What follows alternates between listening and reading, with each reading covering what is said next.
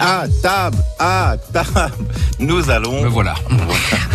Une petite verrine, mon petit Alain. Eh ben, tiens, pour Allez, commencer. vous, je vous mets quoi dans la verrine? De l'avocat, du saumon, Moi, je prends tout. des noix de cajou? Oui. Bah oui, on va, on va mettre tout ça et confectionner tout cela ce matin. Ce sont les bonnes astuces. Le tour de main de Régine Rossi-Lagorce. Bonjour Régine. Bonjour. Aujourd'hui, puisque les verrines sont à la mode, et ben aujourd'hui ce sera verrine. Alors c'est vrai que c'est plus facile à servir, ça c'est très beau pour les amuse-bouches, mais néanmoins c'est quand même beaucoup de travail. Et puis il faut aussi choisir le contenant, nos verrines, comment elles vont être en fonction de ce qu'on va mettre dedans. Imaginez que vous faisiez un petit coulis de tomates là en soupe là euh, pour pour l'été. Eh ben il va falloir euh, qu'on puisse tremper, euh, enfin poser la la cuillère dedans pour sortir. J'ai vu des fois nous mettre ça dans des tout petits récipients qu'on pouvait pas euh, euh, plonger notre petite cuillère, c'est pas facile. Il faut toujours que nos invités soient à l'aise. Donc, faut penser comment on va le manger.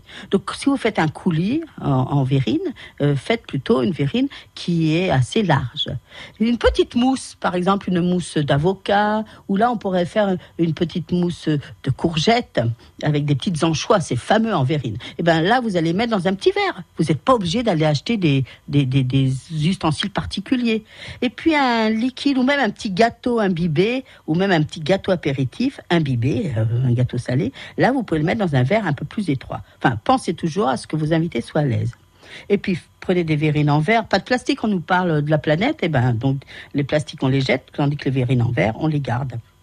Et surtout, vous les passez sous l'eau froide avant de les garnir. Et quand vous allez devoir les garnir, vous allez garnir le centre de la terrine et après, vous allez l'étaler où ça va s'étaler tout seul. Au frais, pensez aux petites cuillères, parce qu'un jour, il y avait des, dans un, cocktail, il y avait des, des verrines, mais il n'y avait rien pour les manger. Donc pensez aux petites cuillères et je n'ai qu'une chose à vous dire, régalez-vous. Bah oui, bon appétit. Merci beaucoup euh, Régine.